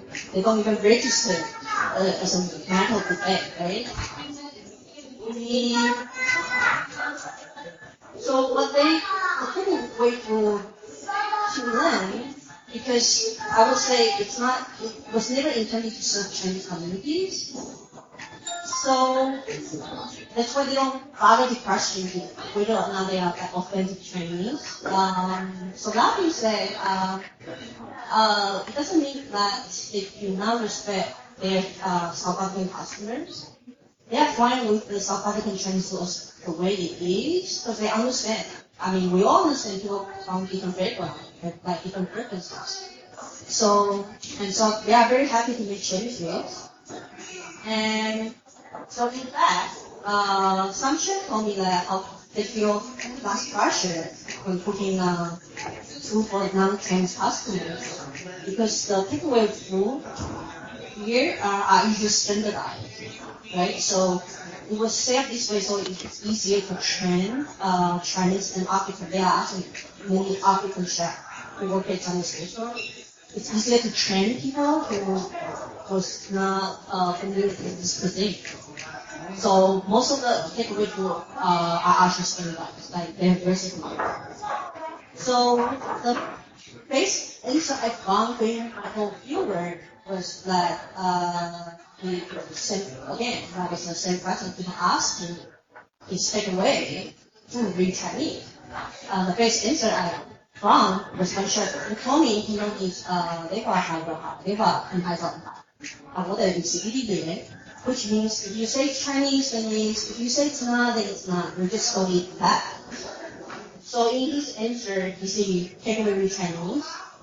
Like, I, I don't, like, I don't know. It depends on even like people's uh, interpretation of this. But to me, uh, as I mentioned, uh, as, as actually my project was about, it's about the uh, white people lack home, right? It's, they are there. Just remember they are there to make a living, right? So if if it have to be advertised as Chinese in order to attract customers, then that's the way it is. That's all uh. Thank you. Thank you so much, Whitney. So, um, actually, I have a confession to make. I'm never a host, but uh, in order to be sitting here, being part of this PhDs, I had to be a host. So I took this offer. And actually, for those who know me before, humor is never part of my DNA. Like I'm everything except funny. But today I'm trying very, very hard to be funny. Did you guys feel it? Like I'm trying very hard, right? But uh, for the next topic, I think my job is done because the next topic is religion, and it's not a topic I can make fun of. So my job is done from now. Um, and today we talk about music, food, and business. And imagine if you don't have any of it, what else you have? What's only one thing left? It's religion. So our next speaker, Zhe Yuan, coming from University of Florida, will really tell us about how religion shaped the urban life in Nigeria and have some special thing about uh, Lagos Ibadan, like a spiritual highway, which I never heard of, even living in Lagos for two years. So I'm really curious about what you're looking into. So stage is yours. Thank you. Thank you everyone for being here. I'm probably the most junior one here, so I'm a bit nervous. And I'm still uh, pursuing my PhD degree at the University of Florida, so this is um, what I'm going to present. So what I'm going to present today is kind of related to my PhD project, but not really all of them. So I'm trying to, uh, you know, talk more about what I have read, what I have seen in Lagos, and a little bit about my own research at the end. Uh, yeah, I'm talking about religion and uh, in urban uh, urban lives. Um, first of all, uh, when I, I remember when during my first time in Lagos, I was wandering on the streets and not not knowing really uh, where I'm going. A lady, a Nigerian lady, approached me and she asked me to leave. I asked her why. She says there are a lot of jinns, which is an Islamic um, a mythical, invisible creature, sometimes good, sometimes bad. Um, she told me there are a lot of them there, um, and it's dangerous. They will strip me away uh, to from God, and I, I, I was surprised, but I, but I don't know the reason, but I feel like, uh, yeah, maybe, yeah, religion is everywhere in Lagos. So yeah, maybe this might be true because um, when you take a bus here, you see the uh, blue, uh, yellow temples here. If you um, took one of them, you probably will see some stickers um, relating um, related to God, Allah, whatever. Um, and also, if you go walk on the streets, you will see a lot of posters related, you know, uh, churches and mosques uh, pro- propagate, propagating their events as a services. Um, yeah, religion is everywhere in Lagos, but first of all, where is Lagos? Lagos is in southwestern Nigeria, is a kind of in the cultural zone of Yoruba land. Um, but it's more like cosmopolitan now with a lot of migrations from Nigeria and from the world. Um, it, administratively, it is a state, um, but more complicatedly, it's a, it has uh, several urban centers, um, like uh, Lagos, of course, is one of the largest. Um, here is the satellite map of the Lagos city, uh, but actually this is Ikorodu and Badagry is not here, I think, and Epe is not here. So they are both within the Lagos state uh, boundary. But here you can see this big area is not really actually within the Lagos state. It's part of the uh, what do you call Ogun state, neighboring the Lagos state. Lagos is one of the largest cities in sub-Saharan Africa. It has more than uh, 20 million population, maybe more. Um, people need to commute uh, like a few hours every day to go to work from their home. Um, um, yes, so it's hard to say like which religion dominated uh, the the Lagos, the city, or, or the Yoruba land in general, people will say like it's half Muslim, half Christian, but also everyone doing some traditional religion. So uh, Professor Paiba, Lawson from University of Lagos, she did a very interesting, very important research and helped identify different religious sites in the Lagos state. And she identified different um, you know, churches, mosques, and shrines um, of course, um, I'm not sure like how accurate that would be because she said this is those uh, religious sites she has identified so far, and I know there are a lot of little mosques or little churches at the street corner. It's really hard to identify unless you have the guidance of the local people, and of course, uh, with the help yeah, let me show you some pictures I have taken uh, during my field work, but I lost my phone a while ago, and a lot of pictures are lost, so I don't have like really high quality pictures. Sorry for that. So the first one is Ansaruddin Mosque. It, um, it is a mosque in the Ogun State. It is um, it is a um, Ansaruddin is a Muslim Muslim society established about 100 years ago. It with a focus on education. So this is the iconic uh, green and white mosque. And the next one is the uh, cathedral on the, uh, on the Lagos Island. And this one is the central mosque here, um, also in the, on, on, the Lagos Island. This one is a very interesting mosque. It doesn't look like a mosque. It is, uh, it's called Shitta Bey Mosque. It is one of the oldest mosques um, in Lagos. It was built by um, uh, former slaves who returned from Brazil. So they used uh, a lot of them are uh, craftsmen, bricklayers, uh, architect. So they built this kind of Afro-Brazilian style. Um, they learned in in Brazil. Um, this is some churches I took when I was wandering around the streets. It's a very, you know, without these posters, it might be hard to identify. And I have some very small uh, shaking mosques, um, but I don't have the pictures now. Um, of course, with the migration and globalization, a lot of um, uh, workers from India also came to Lagos. They built a lot of um, Hindu temples there. And of course, Chinese built the Mazu Temple here in Lagos, in Lekki.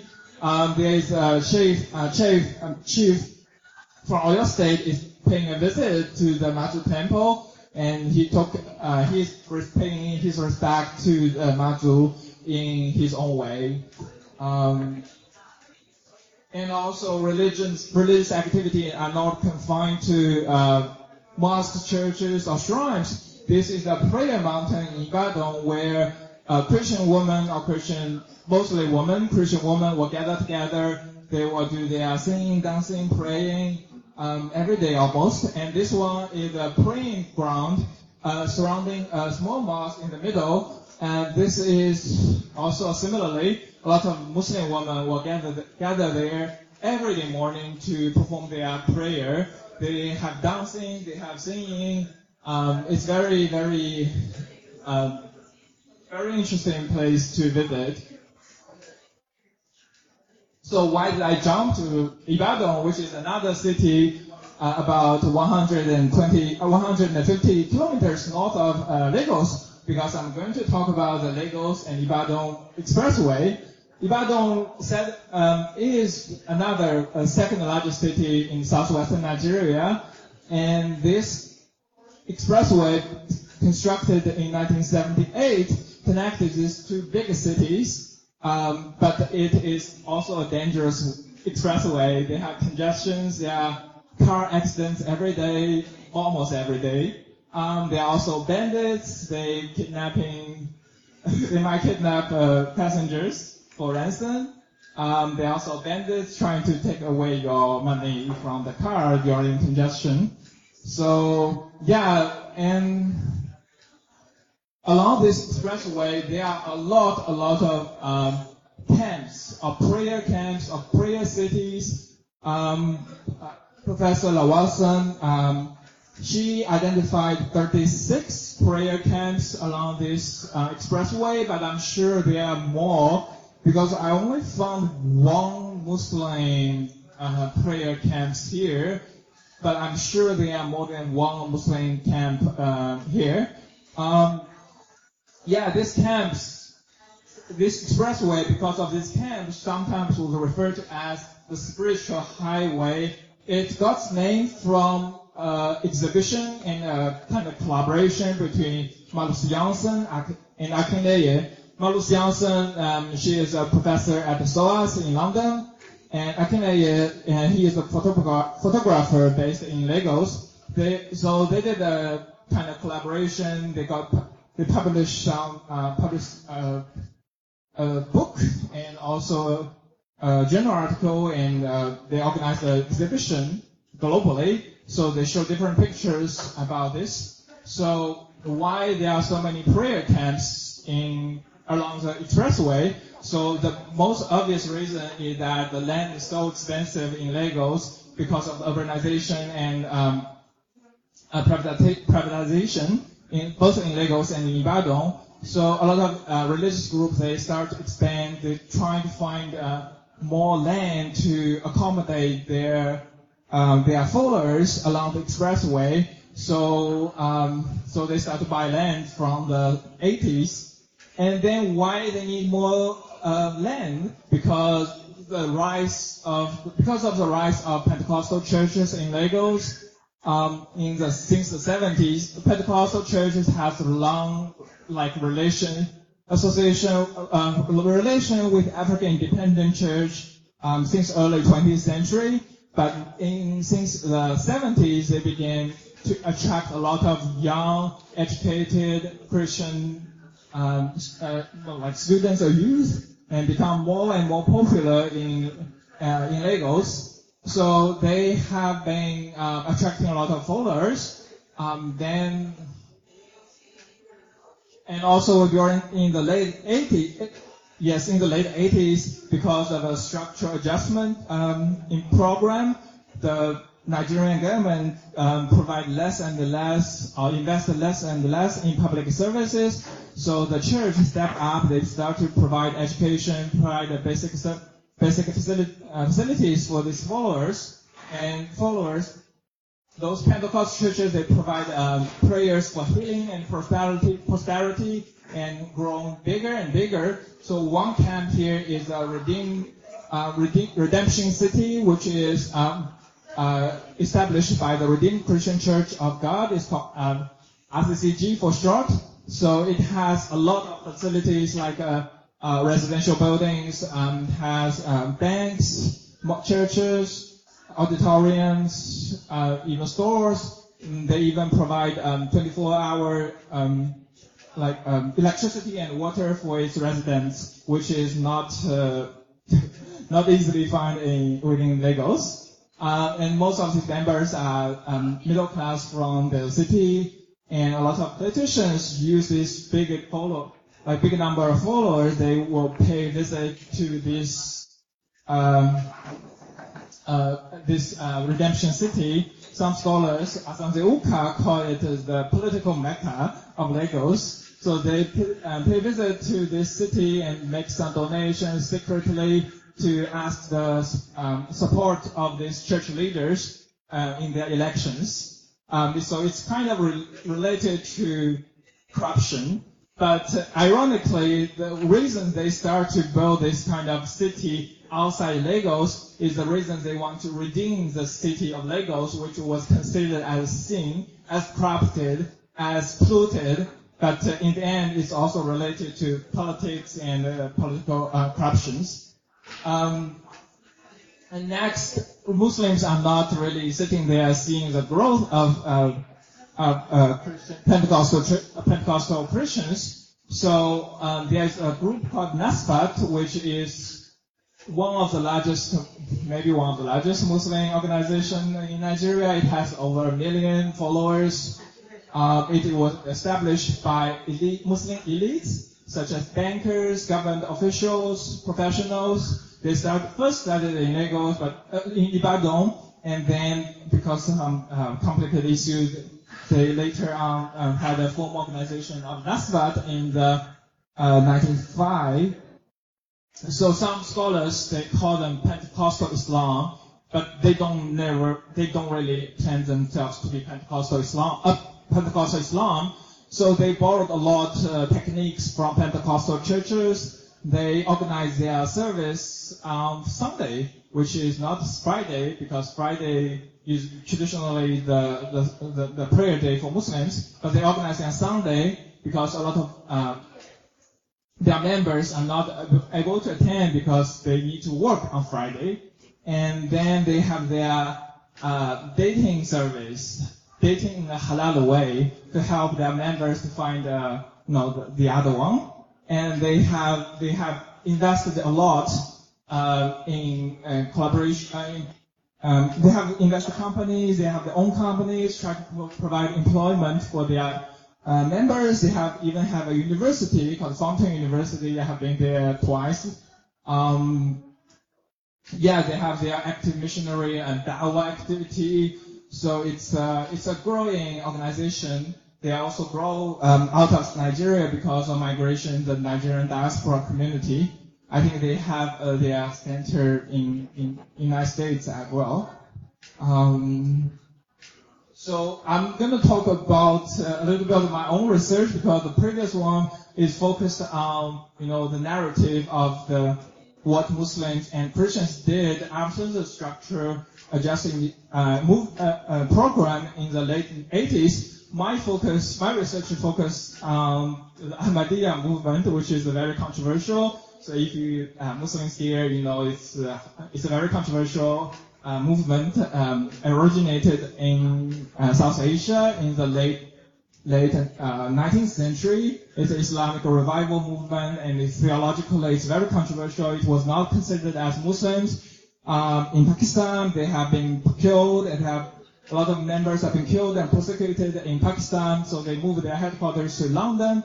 But in Nigeria, the situation is a little bit better. They have been established since 1916, and since then they have grew, grown uh, to all the country despite of internal um, internal splits and external threats. So they build a lot of schools, a lot of um, mosques, uh, but I might part of my research is about their residential buildings. So before all this construction work by NASFAT, by RCCG along the uh, spiritual highway, the Ahmadiyya movement, they already start to build their own kind of camp or city or area um, in the another another expressway called um, Abeokuta, Lagos Abeokuta Expressway, which is another direction so in the 70s, which much earlier than those um, camps, they started to build their own Ahmadiyya um, settlement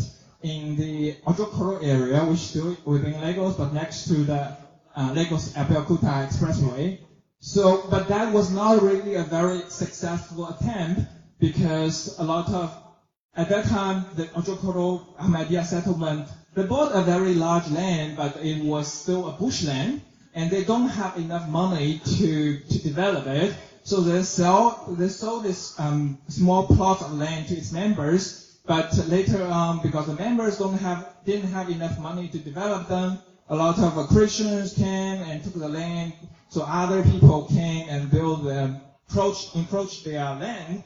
It's not really that uh, well developed um, as they wish to. So here is a picture of their headquarters in Ojokoro. I stayed there for about six months for my research. This is a hospital there, and this is the guest house. Uh, this is a residential building for their leaders, and this is the hospital, and that uh, they and then and the official building, the offices, administrative building, administration building, and they have a press, um, printing factory, um, they have a mosque, of course, and their primary school should be here. So it's a, it's a kind of a compound. Um, but outside this compound, there are a lot of uh, houses, family houses built by its members. But many people told me, oh, we wish more members could live here, but a lot of them did not live here. They sold their land to others, so it's not really a purely Ahmadiyya uh, settlement, but still the name, the, the name left a legacy. So when the name, this area is known for Ahmadiyya area, Ahmadiyya colony, Ahmadiyya settlement, even churches in this area, they will put their um, address as Ahmadiyya area. So our church is at Ahmadiyya area. Uh, you'll find, uh, it uh, on their posters. And this one is a more, much more recent um, um, activity by initiated by Ahmadiyya members from bottom up, I would say. So these are mem- these members they organize themselves through the Ahmadiyya network. They um, they know each other and they get get some money and bought a land, a small part of land to build residential buildings for themselves so they can live in an environment away from uh, you know other Christians or other um, you know morally corrupted people, they would say. Um, so they, their children can live in a more purely Ahmadiyya or Islamic environment. So this is a mosque actually. Uh, if I don't tell you, probably won't know this mosque. And these are their houses here. It's still in a very early stage um, only like uh, 20 people who are living there with their family. Um, yeah, these similar, this similar kind of estates or com- uh, residential communities are a lot actually in Lagos, especially um, in the peri-urban area. Um, because I asked them why they would choose to leave those places. They would say the land here is very cheap and um, and I ask them about the difficulty. They'll say it's very hard to live here because there are no electricity, no water, and some even animals. And some earlier uh, residents, they told me, oh, we live with monkeys at first. The monkey will come and snakes will come. So I told, I asked them why they have courage because they will say, because God is blessing us. God is blessing us for, uh, for, to live here and we are having, we are praying very hard to get the blessings. And I would say that this kind of courage, this kind of initiatives is a very important agent for the urbanization in Lagos. It is because of these little communities, Ahmadiyya or others, now some of them are religious, some not, they push the boundary of Lagos outside and help the, like facilitate the urbanization of Lagos. Uh, and their destiny or their uh, history is embedded in the history of urbanization of Lagos as well. Thank you. That's all I have.